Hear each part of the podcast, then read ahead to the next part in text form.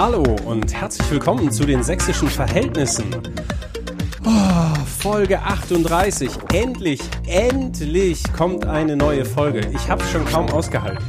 Möglicherweise ihr auch nicht, weil ihr endlich wieder hören wolltet. Ich habe es kaum ausgehalten, weil ich endlich wieder sprechen wollte. Das war aber in den letzten Wochen ein bisschen kompliziert und erfahrene Hörerinnen und Hörer mit geschlossenen Kopfhörern werden auch mitkriegen, der klingt immer noch ein bisschen verschnupft. Und das stimmt. Ich sage euch, ähm, Kindergärten und Schulen sind der eigentliche Hort des Übels, was Erkältungskeime angeht. Haltet euch in dieser Jahreszeit so weit wie möglich davon fern. Vielleicht haltet ihr euch auch am besten von Kindern fern. Das war mein Service-Tipp für heute, denn so habe ich mir den ganzen Mist eingefangen. Liebe Leute, ist eine Weile her, dass wir uns gehört haben. Die letzte Folge mit Benjamin Brunner von der FDP habe ich noch ein bisschen im Ohr. Das war ganz, das war ein, ein nettes Gespräch da abends. Herzlichen Dank für eure Rückmeldungen dazu. Und die letzten drei Folgen waren ja extrem dicht. Erst mit Professor Vorländer, zwei Tage später Dr. Klose, eine halbe Woche später Benjamin Brunner und dann auf drei Wochen ausgespielt. Mittlerweile dürftet ihr aber ran sein mit Hören und heute kommt endlich Nachschub. Die Herbstferien sind vorbei in Sachsen, die Sondierungsgespräche sind um in Sachsen. Koalitionsverhandlungen laufen. Die mögliche Regierungsbildung zwischen CDU, Grünen und SPD rutscht in realistische Nähe. Vorgestern war ich im Sozialministerium. Die hören ja jetzt nicht mit, deswegen kann ich das erzählen. Und da haben Menschen gesagt, sie glauben fest daran, dass wir vor Weihnachten eine Regierung haben. Ich bin total gespannt, weil dann gibt es einen neuen, vielleicht auch den alten neuen Ministerpräsidenten und dann muss er endlich in den Podcast kommen. Das werden wir schaffen. Heute freue ich mich sehr, ich habe zwei Gäste. Die darf ich euch gleich vorstellen, aber vorher sage ich euch, wo wir sind. Wir zeichnen auf in meinem Büro im Landesjugendverein bei der evangelischen Jugend. Da sitzen wir, die zwei in bequemen Sesseln, ich auf so einem rückenschonenden Hockerding. Das ist nicht so der Knaller, aber die beiden haben es mehr als verdient, bequem zu sitzen.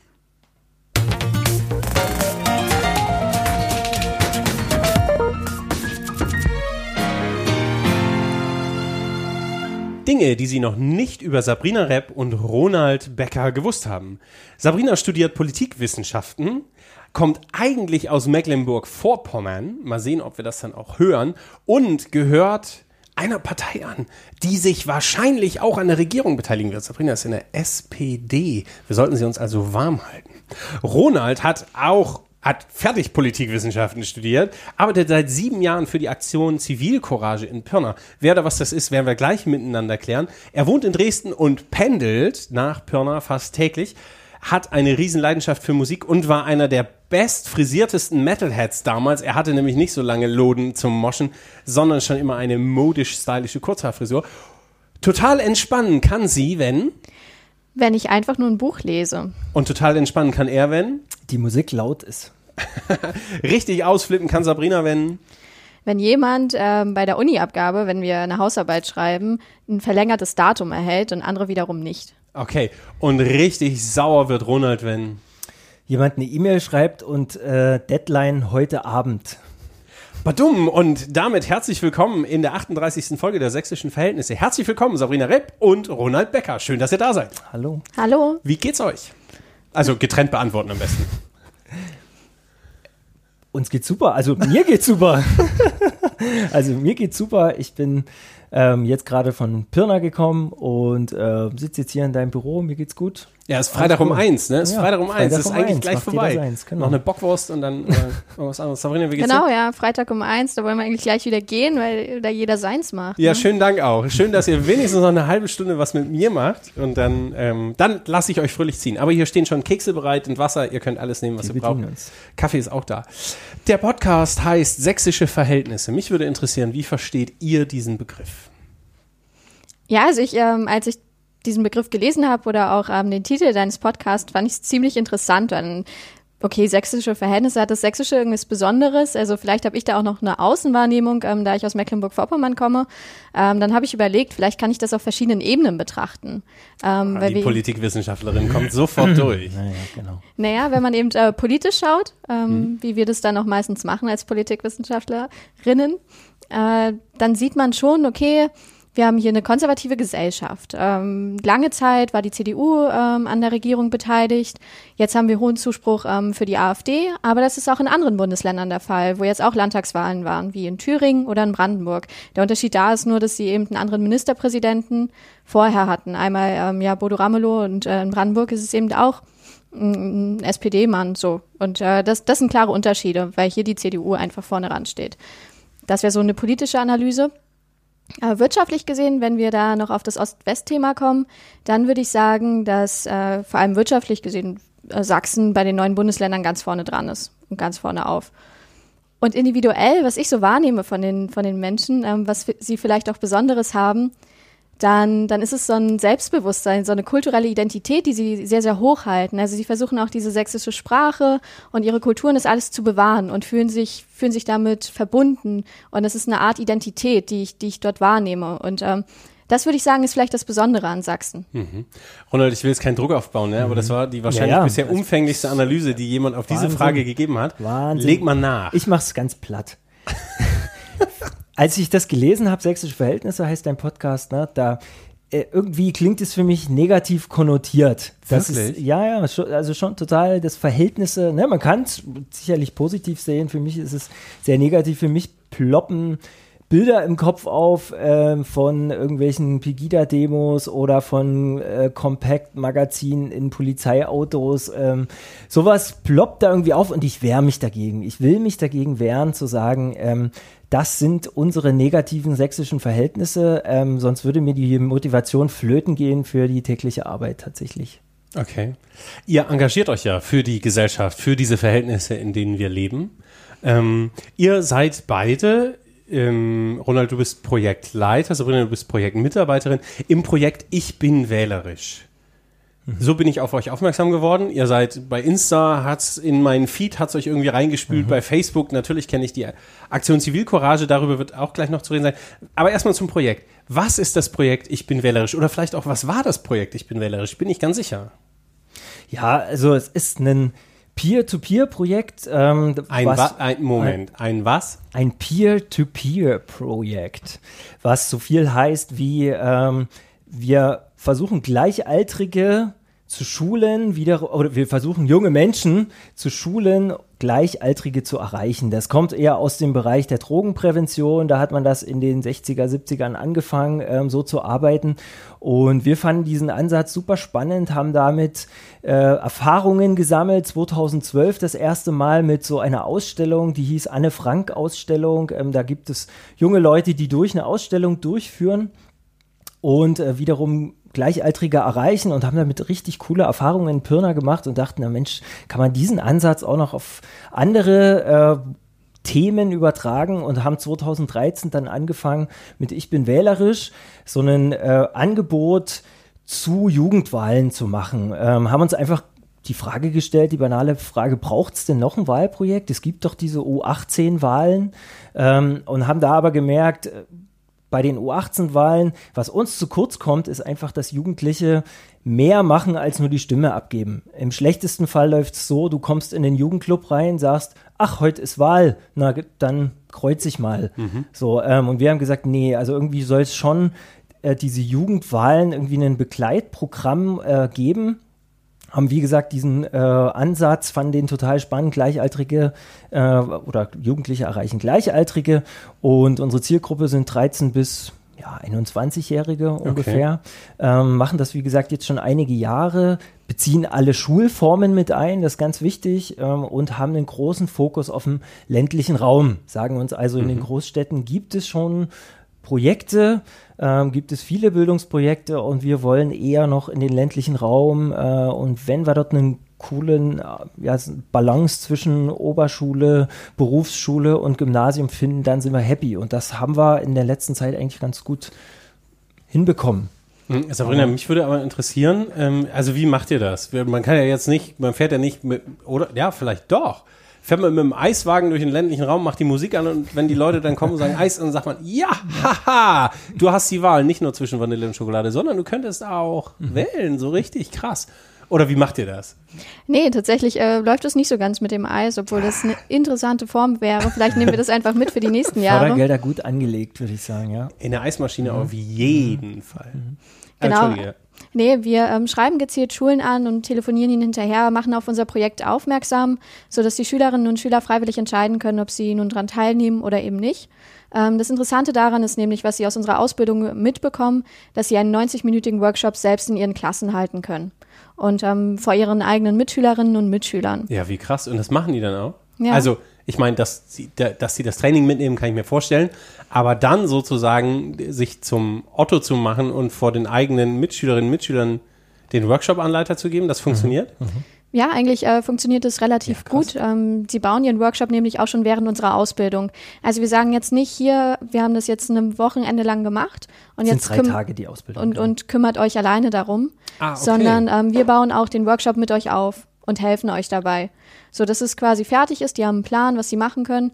Und ähm, das Coole daran ist, dass ja auch äh, andere Methoden angewandt werden. Nicht so wie in der Schule, dass da irgendwie Frontalunterricht stattfinden soll, sondern ähm, unterschiedlichste Methoden, die zur Interaktivität einladen, werden dort äh, aufgenommen und umgesetzt. Okay. Und damit ich das verstehe, macht ihr dann eine eigene Wahlveranstaltung oder hängt ihr euch an eine dieser Juniorwahlen? Die Juniorwahl gibt's ja, das ist ja das, was sozusagen von Seiten der Schulen, des Kultusministeriums kommt. Dann gibt's die U18-Wahl, die eher aus der Jugendarbeit und, und der Jugendverbandsarbeit kommt. Ähm, beteiligt ihr euch daran oder gibt's was eigenes? Wir sehen uns als Ergänzung zu diesen Wahlen. Das heißt, wir führen keine eigenen Wahlen durch, sondern bieten Ich bin wählerisch einfach als Ergänzung an, sagen, hey, bei euch gibt es irgendwie eine Juniorwahl, super, dann ruht euch nicht darauf aus, sondern ladet uns vielleicht noch mit Okay. ein oder schickt Schüler ähm, von eurer Schule einfach zu unserer Ausbildung. Drei Tage geht die Ausbildung und am Ende gehen sie dort mit einem Beutel, ähm, wo drauf steht, ich habe Bock auf Politik, ähm, gehen die raus und haben alles Material mit und halten ihre eigenen Workshops. Ja, krass.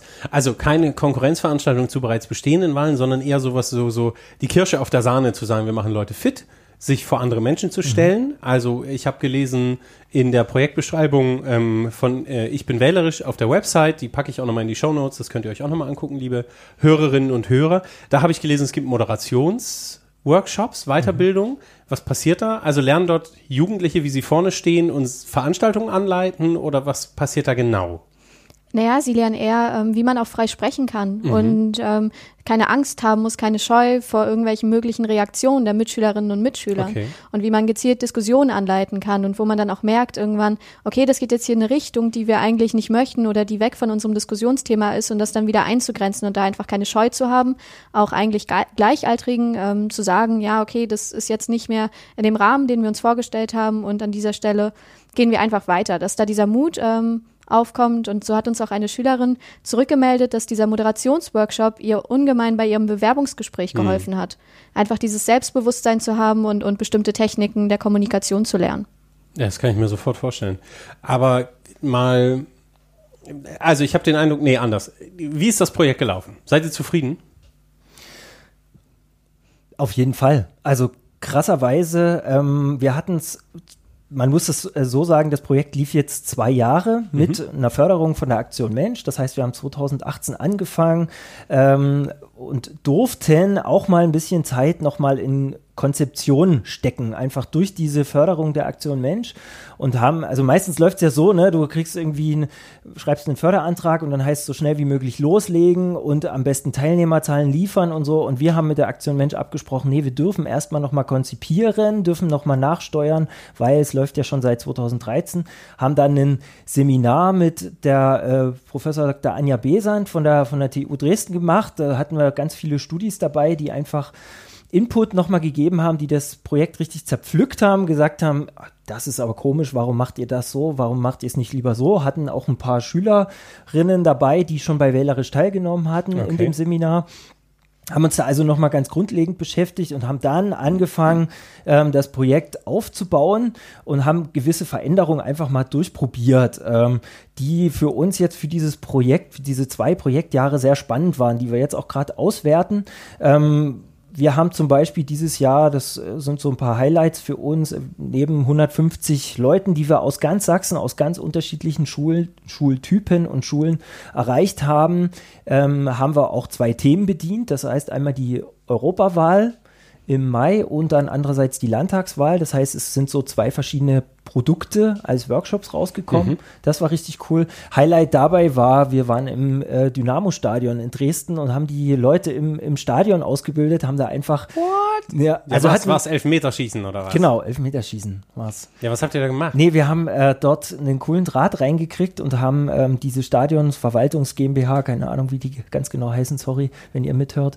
Ähm, Lieb, ganz liebe Grüße ins Habich-Stadion. Genau. Ganz liebe Grüße. ähm, die fanden das Projekt einfach so cool, dass sie gesagt haben, wir unterstützen euch, ihr bekommt Logen, die VIP-Logen, die oben sind. Und das war ein richtig guter Lernort, ein besonderer Lernort. Richtig, sagt er so eine richtig, gab es da auch Currywurst?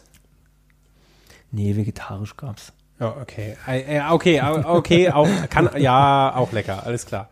Na krass. Ähm, also Anja Beson war auch schon mal im Podcast. Da kann man, wer jetzt geneigte Hörerin, wer die Folge verpasst hat, lohnt sich nochmal reinzuhören. Da geht es auch um politische Bildung, ganz ähnlich wie hier. Ähm, ich, ich, ich gehe noch mal einen ganz kleinen Schritt zurück. Ich freue mich natürlich über eine Förderung von der Aktion Mensch. Das finde ich großartig, dass die dieses Projekt fördern und dass sie euch Zeit geben, es in Ruhe durchzukonzipieren, auszuprobieren und noch mal so, eine, so einen reflexiven Moment, damit es dann richtig geil auf die Strecke kommt. Aber warum, frage ich mich gerade, braucht es für solche dringend notwendigen Projekte, die ja auch wirksam sind? Also die Evaluation, die ihr vermutlich gemacht habt, ne, ich habe gelesen, ihr habt über 2000 Schülerinnen und Schüler erreicht durch diesen Peer-to-Peer-Ansatz. Also die anderen arbeiten mit ihren Schulklassen. Warum muss dafür extra eine, also eine Förderung von außen irgendwie beantragt werden? Könnte man das nicht auch cooler regeln? So dass man sagt, das ist total wichtig. Wir im Freistaat Sachsen brauchen das. Ähm, in der Analyse von dir, Sabrina, hieß es vorhin, ja, die wirtschaftlichen Verhältnisse in Sachsen sind ja eigentlich ganz cool, ne? Also ist kein Geld für sowas da? Gute Frage. Nee, dafür ist kein Geld da. Also ähm, es ist insofern Geld da, dass diese vielen Träger, Stiftungen und Co., die es da gibt, sich ja genau darauf spezialisieren. Zu sagen, wir gucken uns coole Projektansätze an und geben dort Geld rein, was im, äh, sag ich mal jetzt, normalen Bildungssystem nicht so vorgesehen ist. Insofern ähm, hoffen wir natürlich, dass das auch so in der verantwortlichen Kreisen in Sachsen ankommt, dass solche Projekte was bringen und äh, Frucht bringen, ähm, dass da vielleicht auch eine Kofinanzierung irgendwie vielleicht mal möglich ist, aber ich sehe es trotzdem ähm, so, dass ja genau Stiftungen äh, und Co. für sowas da sind und deswegen sind wir gar nicht traurig, dass es da nicht so viel staatliche Unterstützung gibt, weil da auch viel Kritik kommt von außen. Ne? Welche Parteien werden denn da bevorzugt, wenn das jetzt Gelder wären, die irgendwie aus Ah, okay. Genau, Und die insofern, die, Stiftung macht euch äh, auch monetär unabhängig. macht uns ein Stück weit unabhängiger, ja. Aber ist ja auch eine gewisse Unsicherheit, oder? Also ich vermute, es sind dann befristete Verträge, die dahinter ja, stehen. Total. Also gab da auch sicherlich Situationen, wo man jetzt noch nicht weiß, geht es im nächsten Jahr weiter. In diesem Jahr ist die Aktion Mensch ganz, ganz äh, wahrscheinlich wieder mit, äh, wird uns wieder positiv fördern, ähm, die nächsten zwei Jahre. Insofern, aber ich kenne auch diese Unsicherheit, die das Mhm. hat, ne? wenn man nicht genau weiß, geht es jetzt nächstes Jahr weiter oder nicht. Ähm, aber wenn man gute Arbeit macht, habe ich das Gefühl in dem Bereich, man kommt weiter. Ja, ich, also ich will niemandem unterstellen, dass er keine gute Arbeit macht in dem Bereich, aber ich nehme halt wahr, sozusagen, dass so bestimmte ähm, Förderungen im Freistaat Sachsen total unproblematisch, auch mehrjährig sind. Ne, da laufen die einfach durch. Also Schule ist oder Unterricht ist, Verf- also der Staat hat sich dazu verpflichtet, es gibt eine Schulpflicht, also muss er die Lehrerinnen und Lehrer vorhalten. Und das ist plötzlich ganz unproblematisch, eine Verbe oder fast unproblematisch, eine Verbeamtung durchzusetzen, eine, Ge- eine Gehaltsgruppe für Grundschullehrerinnen und Gymnasiallehrer durchzusetzen und so weiter. Das ist möglicherweise auch ein ganz äh, geringer Anteil Sozialneid dabei, aber ich sehe dann sozusagen Player wie ihr oder andere in der, in der in freie Träger, in der Jugendhilfe und in der Jugendarbeit, wo es dann solche Kletterpartien mit Verträgen gibt und Menschen, die sich für eine wehrhafte Demokratie einsetzen und demokratische Bildung machen, aber eigentlich immer gucken müssen, dass sie irgendwie mit dem Arsch an die Wand kommen, das, da, da, das kriegt für mich so einen Geschmack. Aber ist halt gerade so, können wir wahrscheinlich auch nicht ändern, aber ich finde, man muss den Fakt immer wieder feststellen, dass ähm, gerade der Bereich sozusagen, wo es um eine Form von Herzensbildung geht, ne, wo Kompetenzen erworben werden, die ich sonst nicht in der Schule kriege, die aber fürs Leben anscheinend existenziell sind, ähm, immer so abgehängt werden. Das ärgert mich. So, genug gerannt. Aber, oder? Also se- sehe ich, äh, bin ich ganz bei dir. ähm, wünschen uns da natürlich auch Kontinuität in dem Ganzen. Ähm, ich würde sagen, man, man hört schon aus jetzt noch viel mehr als vor fünf Jahren auch aus Kreisen mit höherer Verantwortung auch dieses Empfinden, dass das jetzt Mhm. angekommen Mhm. scheint. Ne? Das ist klar, gab es jetzt ja. das große Ding mit äh, Demokratie leben, das Programm, was jetzt keine Modellprojekte mehr fördert und so weiter. Gucken wir da mal, wie das so weitergeht. Ähm, aber es wird da auch Alternativen geben. Ich bin da irgendwie sehr, sehr positiv. Das- dass das freut mich. Dass das klappt. Äh, Was Ronald gerade sagt zum Thema Demokratie leben, das packe ich euch nochmal in die Shownotes. Das ist ein Fördertopf vom Bundesministerium, wo es sozusagen mit einem Federstrich Projekte kassiert worden sind. Dann gab es Protest und die Frage, was soll das? Jetzt ist ein bisschen was zurückgenommen worden. Ja. Aber eben nicht alles. Das könnt ihr nochmal in aller Ruhe nachlesen. Mich würde nochmal dieser, dieser Peer-Ansatz interessieren. Ähm, jetzt komme ich eigentlich auch aus dem Bereich der Jugendarbeit. Ich habe schon eine Idee, wozu das sinnvoll ist. Aber was soll das Ganze? Also man hätte doch auch einfach sagen können, man stellt zwei Mitarbeiter an, die fahren über die Schulen, machen dort statt Unterricht diesen Workshop, der anscheinend geil konzipiert ist, zusammen mit äh, Professorin Besant. Und da hätte man ja nicht nur 2000 Schülerinnen und Schüler erreichen können, sondern wahrscheinlich 4.000 oder 6.000. Ihr hättet einfach zwei Jahre nichts anderes gemacht, als diesen Workshop jeden Tag woanders stattfinden zu lassen. Why not? Also warum dieser Peer-Ansatz? Naja, genau. Also bei diesem Peer-to-Peer-Ansatz, äh, wie vorhin auch schon gesagt, geht es ja vor allem um diese Gleichrangigkeit und diese Gleichaltrigkeit. Es ist immer was anderes, wenn dann noch ähm, Leute wie wir vor den Schülerinnen und Schülern stehen und ihnen das erklären, als wenn die das selbst machen, aus der eigenen Klasse, aus der eigenen Mitte das stammt. Und da sieht man, hey, die haben Bock auf Politik, die interessieren sich dafür, die haben so eine Ausbildung Und weil der mitgemacht. Kevin es cool findet, höre ich dem jetzt mal zu. Ja, genau. Und da, da ist äh, die Haltung schon ganz anders. Also natürlich können es auch Leute sein, die, die nicht so cool von, von den Mitschülerinnen und Mitschülerinnen angesehen werden. Aber ähm, es ist ein ganz anderer Ansatz, als wenn die Lehrerin oder der Lehrer da vorne steht oder ganz fremde Leute wie wir in die Schulen geht. Zum einen haben wir aber auch nicht die zeitlichen und personellen Kapazitäten. Also irgendwann möchte ich auch mein Studium beenden. Ach so, ah. hm. oh, ja, okay. Ja, das ähm, ist auf jeden Fall mein vorrangiges Ziel. genau, ähm, nee, und äh, deswegen ist es einfach ein interessanter Ansatz zu sehen, die interessieren sich für Politik, sind genauso alt wie ich. Und hey, da kann man irgendwas machen, da kann man aktiv reingehen und Politik selbst mitgestalten. Und, Okay. und Ja, und es ist wesentlich nachhaltiger. Ja, wir kommen wie Helikopter da angeflogen, sind dann da, ähm, Macht halten den Workshop, Bam-Show genau, und seid machen wieder weg, ja. super Workshop und dann sind wir wieder weg. Und das äh, für uns ist eigentlich wesentlich nachhaltiger, dass die Leute aus dem Umfeld dann ja auch für Diskussionen auf dem Pausenhof, sonst wo dann noch da sind ne? Mhm. und die kommenden Monate vielleicht noch, äh, das hoffen wir zumindest, dass es Diskussionen gab, das kriegen wir auch immer wieder mit. Wir haben da Smartphone-Umfragen gemacht, ähm, vor, während und nach der Ausbildung, versuchen da also echt zu evaluieren, was das Zeug hält. Bringt das was? Weil erstens müssen wir es dem Fördergeldgeber nachweisen, dass es was bringt und zweitens wollen wir ja auch Leute gewinnen, die irgendwie dafür spenden, die sagen, hey, das ist ein cooles Projekt und da kann man natürlich gut Werbung machen und sagen, hey, bei uns bringt es was, weil wir evaluieren das Ganze. Wir haben von Leuten gehört, dass sie vor der Ausbildung das und das äh, gedacht haben zum Thema Politik und nachher auf einmal scheinen sie viel interessiert. Also da haben wir hier auch so ein paar, dir noch ein paar Statistiken mitgebracht, wenn du darauf Lust hättest. krasse Vorbereitung. Hier liegen Excel-Tabellenartig aufgearbeitet. Sag mal, was, wofür stehen die 38% rot? Ich kann es nicht lesen. Was sagen die?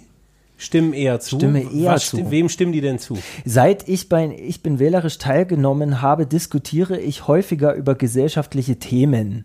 Und ähm, da Warte, und was ist das? Das sagen 38%, Genau. stimmen eher zu. Und was ist das Blaue das Blau mit 47? voll, voll und ganz zu. Nein. Ja, also, Ach komm. Ja. Glaube keiner Statistik, die du nicht selbst gefälscht Ja, hast. also Ehrlich? ist tatsächlich so, dass Leute sagen, seitdem ich teilgenommen habe, wir versuchen natürlich die Fragen dann nochmal ähm, immer wieder anzupassen, wo wir merken, ist vielleicht zu suggestiv oder so, aber das wird uns in Gesprächen gespiegelt und lustig war es dann eben auch, dass das nachher in der Evaluation genau das ist. Ja, krass. Also ich habe verstanden, es ist ein mega erfolgreiches Projekt gewesen. Es ist gut gelaufen. Es wird fortgesetzt. Also nicht nur auf die Wahl zu, sondern sozusagen auch darüber hinaus. Und jetzt habt ihr, ähm, ich habe gelesen, 150 Peers ausgebildet. Was Ja. macht ihr jetzt mit denen? Sind die noch da? Gibt es da noch Kontakt? Da, trefft ihr euch ab und zu auf einen Iran oder was? Genau, das Interessante ist auch, ähm, ich habe jetzt einige auf dem Campus getroffen. Die haben jetzt angefangen, Politikwissenschaft zu studieren. Tatsächlich. Ja, ist jetzt kein Scheiß. Oder ja, ne, ich, hab- ich glaube euch das sofort, aber es ist so, es klingt schon nach klingt echt geiler zu- Arbeit, die ihr gemacht habt, ja? Ja, oder sie finden sich bei der Aktion Zivilcourage als FSJler wieder ähm, und interessieren sich weiter für das Projekt, weiterhin für das für das Umfeld, für das, was wir machen.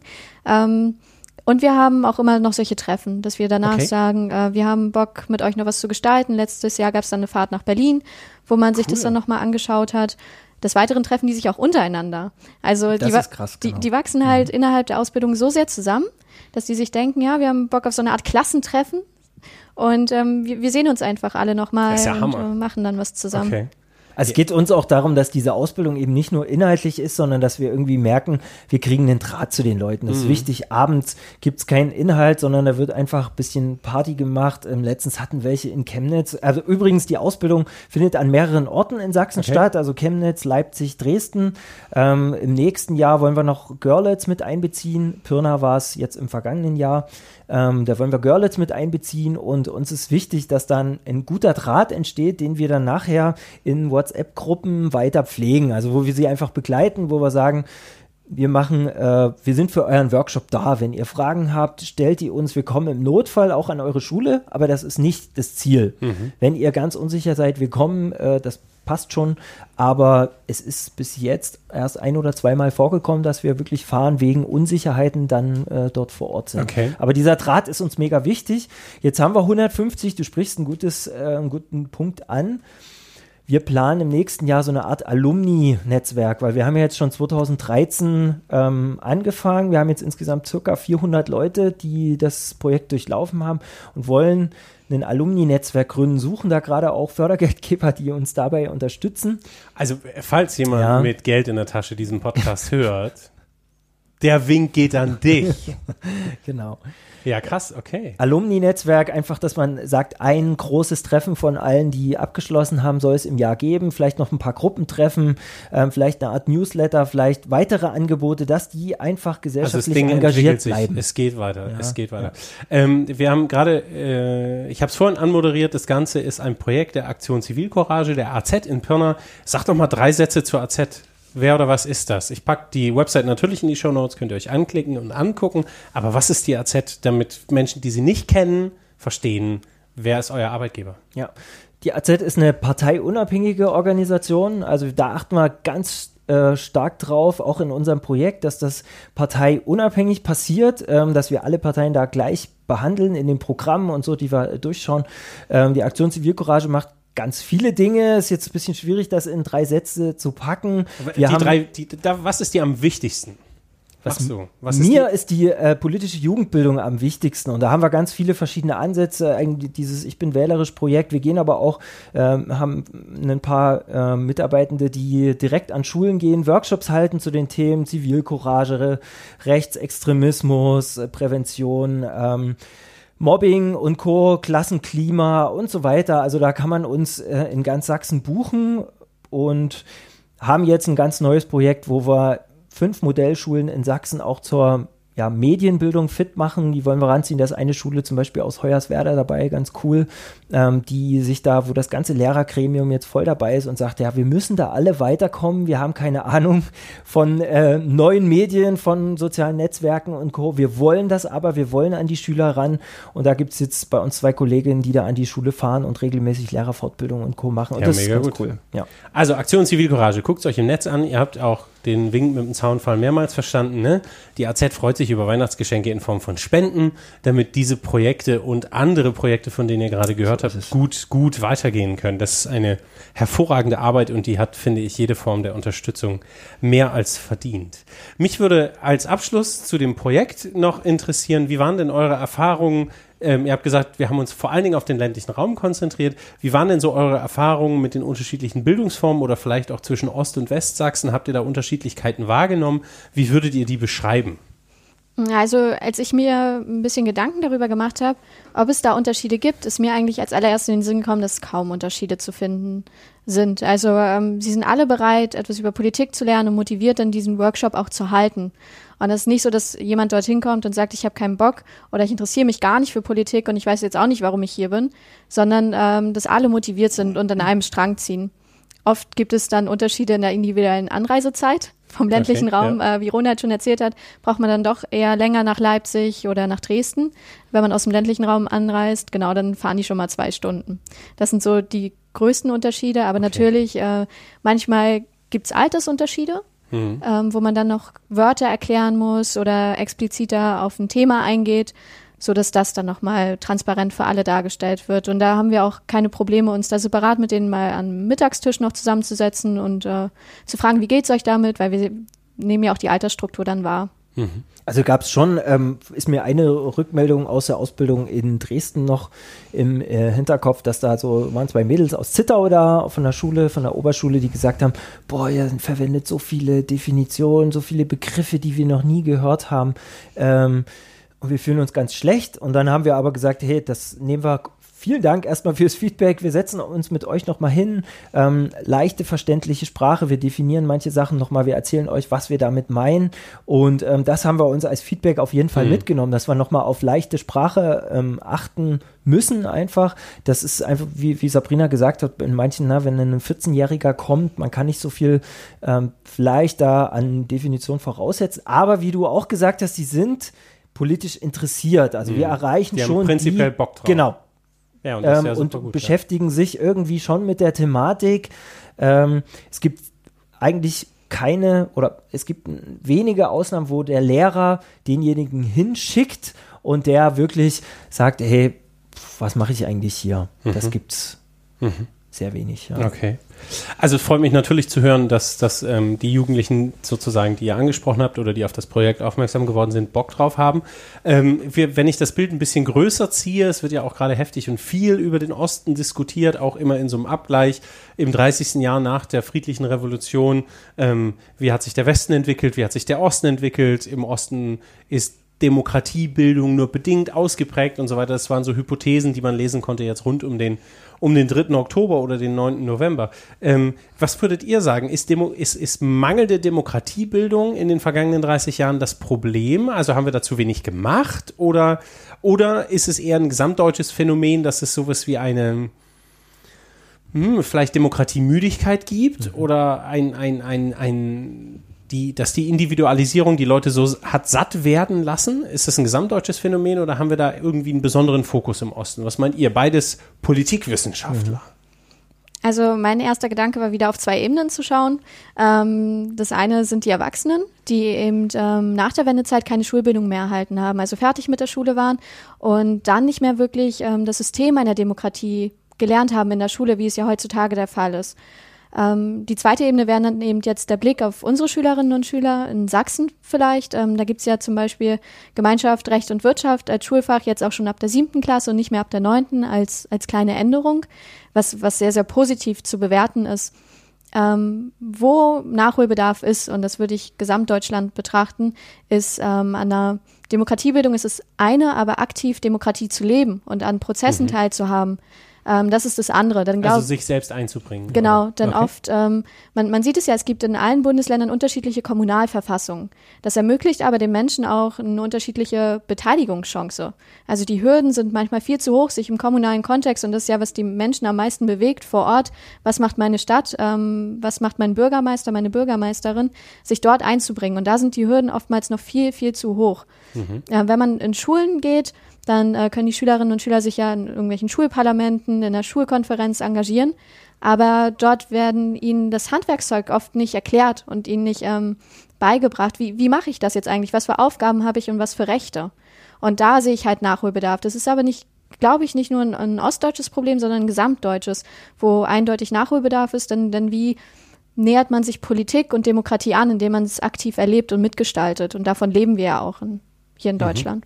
Okay. Also ich würde sagen, dass ähm, genau dieses Thema, was du da ansprichst, das, das wollen wir im nächsten Jahr auch behandeln. Ähm, wir haben gesagt, ich bin wählerisch, okay, nächstes Jahr ist keine Wahl. Ne? Wir haben dann zwar unter aller Voraussicht, genau. genau unter unter, Voraussicht. Ja, genau, man weiß es noch nicht. Aber 2021 erwartet uns wieder die Bundestagswahl. Was machen wir denn nächstes Jahr? Und da haben wir genau das gesagt. Wir uns, wir merken einfach ähm, diese gemeinsamen Werte, die wir haben in Ost und West. Ähm, da wollen wir uns mehr darauf fokussieren und das ist die freiheitlich-demokratische Grundordnung, wo wir einfach sagen, das Grundgesetz ist vielleicht noch nicht so bei, bei so vielen ähm, durchgesickert. Ne? Man lernt es im GAW-Unterricht, irgendwie man lernt vielleicht sogar einzelne Artikel auswendig und sowas, aber ist das wirklich mit Leben gefüllt, das Grundgesetz, dass uns das in unserem Zusammenleben, also dieses, dieser Spielregelkatalog, dass der einfach super geil ist mhm. eigentlich. Und dass der weltweit einzigartig ist, dass andere Länder von unserem Spielregelkatalog abschreiben und Delegationen von Deutschland nach, was weiß ich, wohin fahren, einfach weil, weil Leute sagen, das wollen wir, was, wie macht ihr das denn, richterliche Unabhängigkeit und Co. Ne? Das hat es alles gegeben. Ähm, und wir wollen da mit dem Projekt nächstes Jahr ein bisschen mehr FDGO uns angucken und das mit Schülern mehr an ihre Alltagswelt ranrücken. Ja, geil. Die freiheitlich-demokratische Grundordnung. Das Schönste, was mir dazu einfällt, ist, dass die Bundeszentrale für politische Bildung hat das Grundgesetz als App. Ja. Mit dem Betriebssystem-Update auf iOS 13 funktioniert das nicht mehr. Das so, Grundgesetz ja. kann nicht mehr ausgeführt ah, werden. Okay. Das, ist, das, ist, ein bisschen Schade. ärgerlich. Ja, mal sehen, was da was da als nächstes kommt.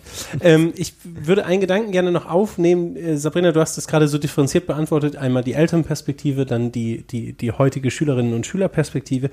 Mich würde interessieren, vielleicht auch als Erfahrung aus eurem Projekt, wie groß schätzt ihr die Prägekraft von Eltern und Erziehungsberechtigten mit Blick auf die politische Sozialisation ein der, der Kinder und Jugendlichen ähm, in Sachsen?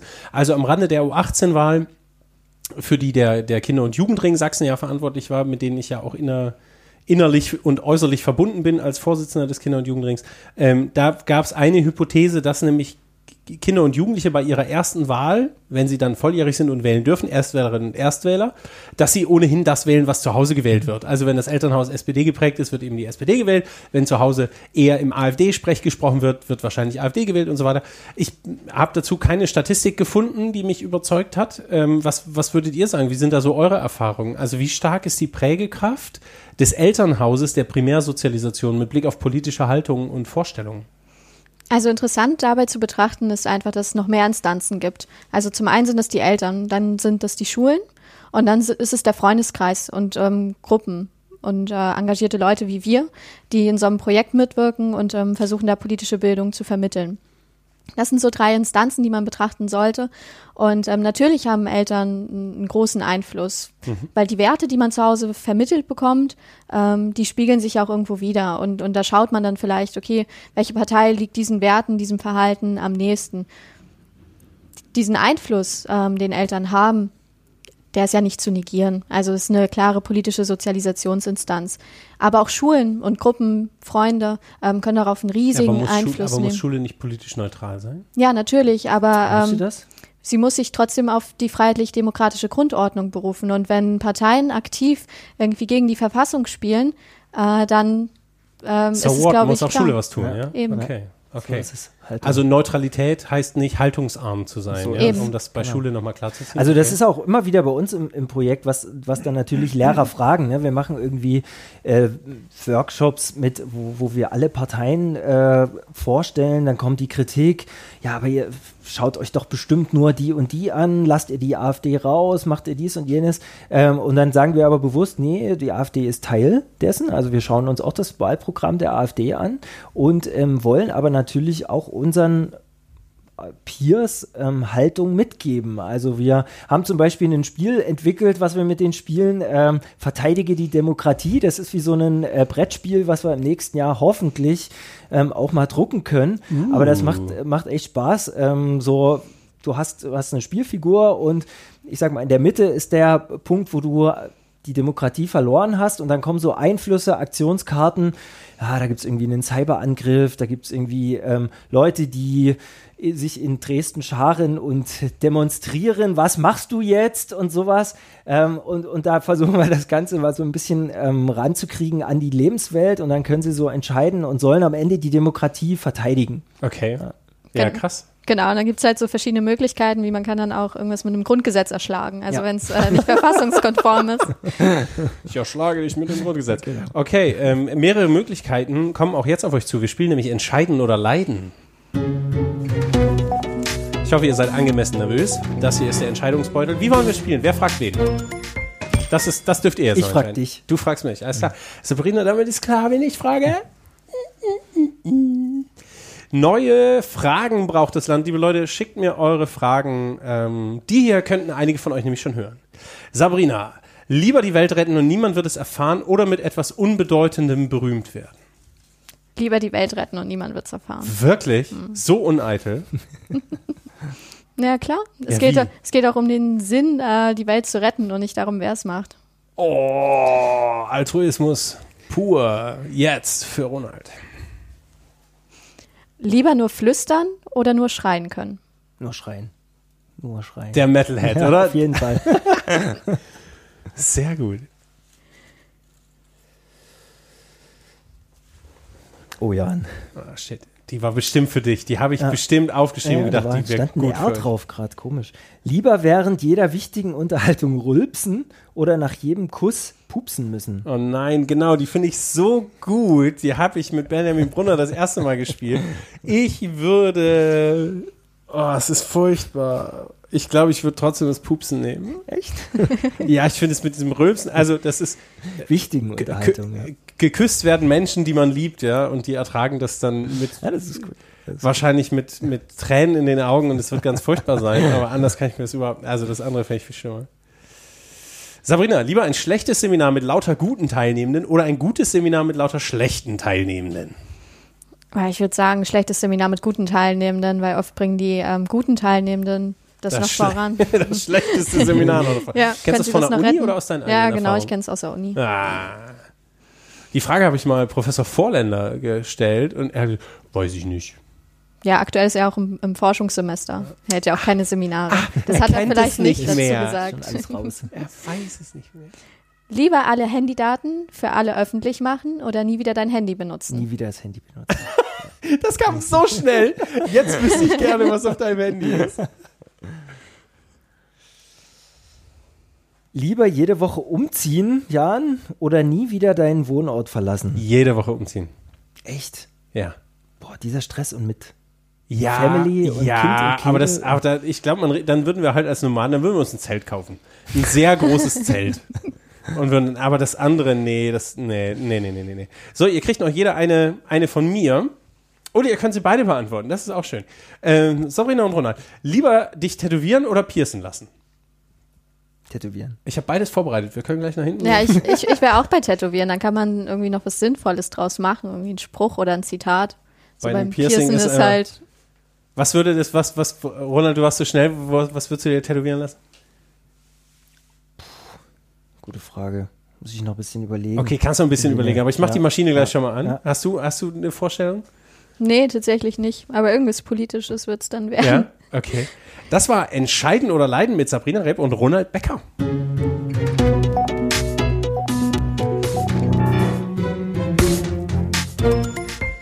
So, Freunde, nahezu Ende der Sendung, aber ich habe noch einen kleinen Brocken zum Schluss aufgehoben. 30 Jahre friedliche Revolution, 3. Oktober, bedum ist durch. 9. November, bedum ist durch. Meine Frage an euch, was macht ein Ossi aus? Ah, Ich habe, also Die ganz ist ehrlich, auf die Frage. Gut vorbereitet. puh, Ja, los geht's. die- was macht Ossi hab ich, aus? Habe ich gar nicht so viel, so viel Lust irgendwie. Ähm, Ach was. weil, ja, also so Klischees ich, jetzt ich bette es, okay, ich bette es mal eine, ich bette es Ja. mal eine kleine Sekunde ein. Vielleicht wird's dann, vielleicht können wir Mach uns mal. gemeinsam nähern. Also ich bin zugezogen. Mhm. Schon eine Weile hier, seit 2002. Der Podcast ist ja ein Teil des Ergebnisses, dass ich so manche Sachen nicht verstehe. Und wenn ich was richtig nicht verstehe, sagen die Leute, "Nee, du bist halt nicht von hier. Und da denke ich mal, ja, wie lange muss ich hier sein, um sagen zu können, ne, so? 2002 ist jetzt 17 Jahre. Ich habe in keinem anderen Bundesland der Bundesrepublik Deutschland länger gelebt als in Sachsen. Ähm, und dann sagen halt, ja, du bist halt nicht einer von uns. Und dann frage ich mich, okay, was ist das uns und was ist das, ne, so. Und mich würde interessieren, dann muss man das ja mal irgendwie klären können oder zumindest sich dieser Frage annähern. Und ich habe mir vorgenommen, für die restlichen Podcast-Folgen bis Ende des Jahres diese Frage mit Menschen zu zu, diskutieren. Okay. Ja, weil ich das total spannend finde. Also was wäre eure Antwort darauf? Was macht ein Ossi aus und was macht ein Wessi aus? Oder fangt bei einem an und mal gucken, was das andere ist, so. Okay, bei mir vielleicht, also ich komme ja aus Mecklenburg-Vorpommern, ich komme auch nicht aus Sachsen, bin also auch eine zugezogene, aber zum Glück nur aus dem Osten so. Ne? Eine Also kann ich es noch ein bisschen verstehen, ja. Äh, Eine von uns. Eine von uns, da ist es wieder, ja. na, aber ich, äh, ich habe nicht das Gefühl, dass ich unbedingt äh, dem Osten noch zugehörig bin. Also ich fühle es einfach nicht. Ich fühle mich, als wäre ich in, in Deutschland aufgewachsen.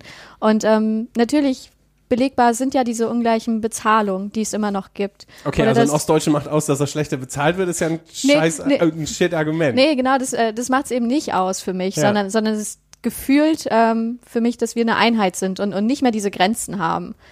Was, was natürlich ähm, bewiesen werden kann, sind diese ähm, Bezahlungen. Hm. Ja, klar. Aber, aber das, Klar. das heißt ja trotzdem nicht, dass man sich dann so fühlen muss und auch nicht so fühlen muss als ein Bürger oder eine Bürgerin zweiter Klasse, sondern diese Unterschiede müssen angepasst werden. Daran hat Politik zu knappern und das, das muss passieren. Aber deswegen sind Generationen, die, die jetzt kommen, Menschen wie ich, nicht unbedingt noch in diesem Ost-West-Gefälle, dass man das denkt. Und ähm, wenn ich halt besser verdienen will, ziehe ich halt woanders hin. So, bis- also das, Hm. Das kann sagt- ich ja. Sagt das sich ja der Grieche oder der Spanier im Zweifel auch. Eben. Ja.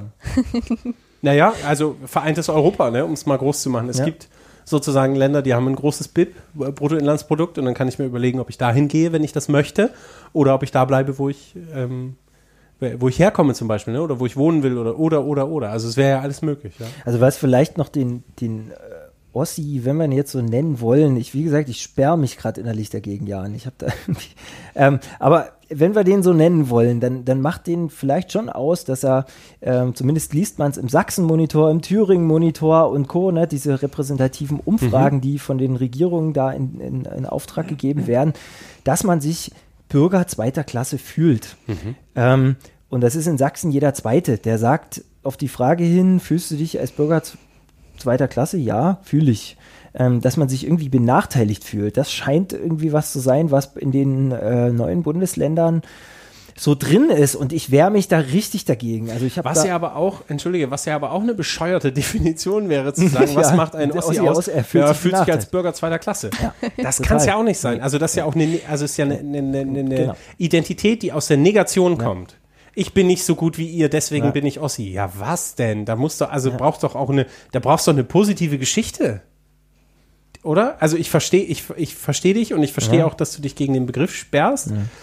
Aber was ist dieses Wir und Dir, dieses Othering, ne? Also, wenn ich einen Vortrag halte irgendwo und, und am Anfang ist so diese Vorstellungsrunde, ne? Und dann sagen die Leute, wo kommst du denn her? Und dann sage ich aus Dresden. Dann sagen die, nee.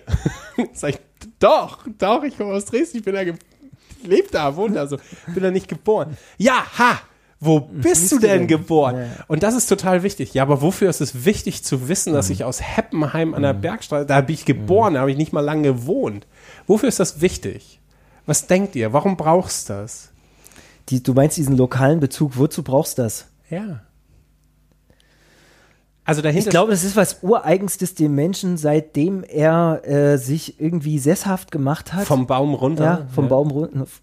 Irgendwie sesshaft, ne? Du bist kein Nomadenvolk mehr, sondern du, du bist irgendwie sesshaft geworden und dann damit her ist es so ein tiefer Gedanke in uns drin zu sagen, wo bist du denn? Wo, wo bist du wo hast du denn die Wurzeln geschlagen? Und das würde ich auch Menschen ungern wegnehmen. Deswegen bin ich jetzt auch kein, kein Gegner von Lokalpatriotismus, könnte man es jetzt Hallo, Traktor Micken, Äh, äh, genau. Motor Micken gehört ganz bin nach ich, vorne. bin ich kein, kein äh, jetzt Gegner davon, weil das irgendwie was Ureigens ist, ist vom Menschen, glaube ich. Und man würde ihm was wegnehmen, wenn man sagen, du bist nur noch als der europäische Bürger zu bezeichnen Mhm. und bitte ähm, alles andere nicht mehr, sondern ähm, es brauchst diese Verwurzelung und vielleicht steckt das hinter dieser Frage, wo kommst du denn her? Steckt diese Wurzel ähm, und die sehe ich jetzt gar nicht als negativ. Sabrina, hast du noch was? Ja, ich finde es auch immer interessant, wenn ich gefragt werde, wo ich herkomme, weil ich ja jetzt hierher gezogen bin, dann bin ich immer so, okay, also ich komme aus der Nähe von Rostock, aber ich wohne aktuell in der Nähe Ah, von Dresden. okay, ja. So differenziere ich das dann, weil ich, ich komme nicht von hier. Das weiß ich ja auch. Und das äh, hört man auch. Aber ähm, diese Unterschiede mache ich dann. Wa- Was mir gerade noch äh, eingefallen ist äh, zu deinem Gedanken, dieser Lokalpatriotismus, vielleicht in Zeiten, wo alles immer eine Ebene höher gespielt wird, also auf europäischer Ebene ähm, weltweit geblickt wird, dass es sowas ist, was man gern für sich bewahren möchte Mhm. ähm, und einem ein bisschen Stabilität gibt. Dieser Weniger Ort, wo ich Kontrollverlust quasi. und, und es, ja, und es ist, es ist ja ein Zuhause. Also ich Mhm. Ja, glaube, aber Europa ist doch ein mega geiles Zuhause. ja, auf jeden Fall, aber ich, Aber es- äh, ja, die, es könnte die, die, die sein, Frage ja. ist verstehe, natürlich, wenn, wenn wir es noch runterbrechen, mit was man sich eher identifiziert. Identifiziert man sich eher mit dem Ort, wo man aufgewachsen ist, mit dem Landkreis, mit dem Bundesland oder eben äh, mit Gesamtdeutschland? Und da würde, glaube ich, bei vielen die Antwort sein, dass man sich eher identifiziert in dem, mit dem Ort, wo man aufgewachsen ist. Dass es die kleinste Instanz ist und nicht mit irgendwie einem Landkreis oder einem Bundesland. Mhm. Ja, okay, okay, okay. Nachvollziehbar, macht Sinn in Zeiten von wachsender Globalisierung und Unsicherheit, sich dann auf das zu konzentrieren, was sozusagen Halt und Wurzel gibt. Das okay, leuchtet mir ein. Und trotzdem habe ich noch nicht verstanden, was ein Ossi und was ein Wessi ausmacht. Aber wir können uns ja noch ein bisschen weiter auf Spurensuche begeben. Das ist ja noch nicht vorbei. Liebe Hörerinnen und Hörer, was denkt denn ihr? Was macht ein Ossi aus? Oder was macht ein Wessi aus? Die dummen Sprüche kennen wir alle. Der Fuchs ist schlau und stellt sich dumm. Beim Wessi ist das andersrum und so. Leute, das habe ich satt, das habe ich lange genug gehört. Aber mal eine ernsthafte, eine Idee. Ist es, liegt es daran, weil eine ostdeutsche Mutter dich geboren hat? Liegt es darin, dass du noch ein Pionierhalstuch getragen hast? Oder dass sich mit der friedlichen Revolution auf der Gegenseite überhaupt nichts verändert hat für den westdeutschen Bundesbürger und für den ostdeutschen alles. Was ist es denn? Das fände ich spannend. Also wenn ihr Lust habt, da auf ein Gespräch in die Diskussion zu kommen, lasst einen Kommentar auf der Website da, sächsischeverhältnisse.de oder bei Instagram oder bei Facebook. Guckt auf der Website der AZ vorbei und auf ichbinwählerisch.de. Ja. Liebe Leute, das war eine schöne Sendung. Herzlichen Dank, dass ihr geteilt habt, was ihr so macht und mit wie viel Leidenschaft ihr am Start seid. Dankeschön. Danke, dass wir Ja, da danke für die. Einladung. Ja, mega gerne. Was passiert heute noch? Freitag nach eins ist durch. Jetzt ist Viertel vor zwei. Ihr seid schon. Sport passiert heute noch. Sport. Bisschen Sport. Was wirst du machen? Golf, Nee, bisschen joggen gehen. joggen gehen. Treffen wir uns an der Elbe. Ja. Aber du, auch, ja. so wie du aussiehst, Ronald, läufst du bestimmt doppelt so schnell. Ja, für mich geht's äh, in einer Stunde nach Berlin. Ich fahre heute noch nach Was Berlin. Politisches? Ja, genau. Äh, wir Oder haben- Party. Nee, keine Party. Also am Sonntag besuche ich noch eine Freundin. Aber sonst haben wir dann Treffen eben von den Hochschulgruppen. Alright. Und deswegen geht's für mich nach Berlin. Ab nach Berlin. Sehr schön. Mit dem Eurocity. Der schönste Zug, mhm, den man irgendwie fahren kann. Ja, ich hatte vor kurzem eine Stunde Verspätung damit. Ja, das Ja, war das ist ärgerlich. dann habe ich meinen Anschlusszug nicht bekommen. Und, Es wird ähm, immer ärgerlicher. und dann mussten mich meine Eltern äh, abholen und mussten dann noch anderthalb Stunden fahren. Ja, Okay, das war unglücklich. Kommt. Aber Eltern sind großartig. Sie holen uns immer wieder ab, egal wo wir stecken. Herzlichen Dank, liebe Freunde. Das war die 38. Folge der Sächsischen Verhältnisse. Ich wünsche euch ein fantastisches Wochenende. Diese Folge wird jetzt gleich noch veröffentlicht. Heute ist der 15.11.2019. Die nächste Folge kommt wahrscheinlich schon in zwei Wochen. Wir hören uns. Passt auf euch auf und geht an die Luft. Es ist Herbst. Tschüss.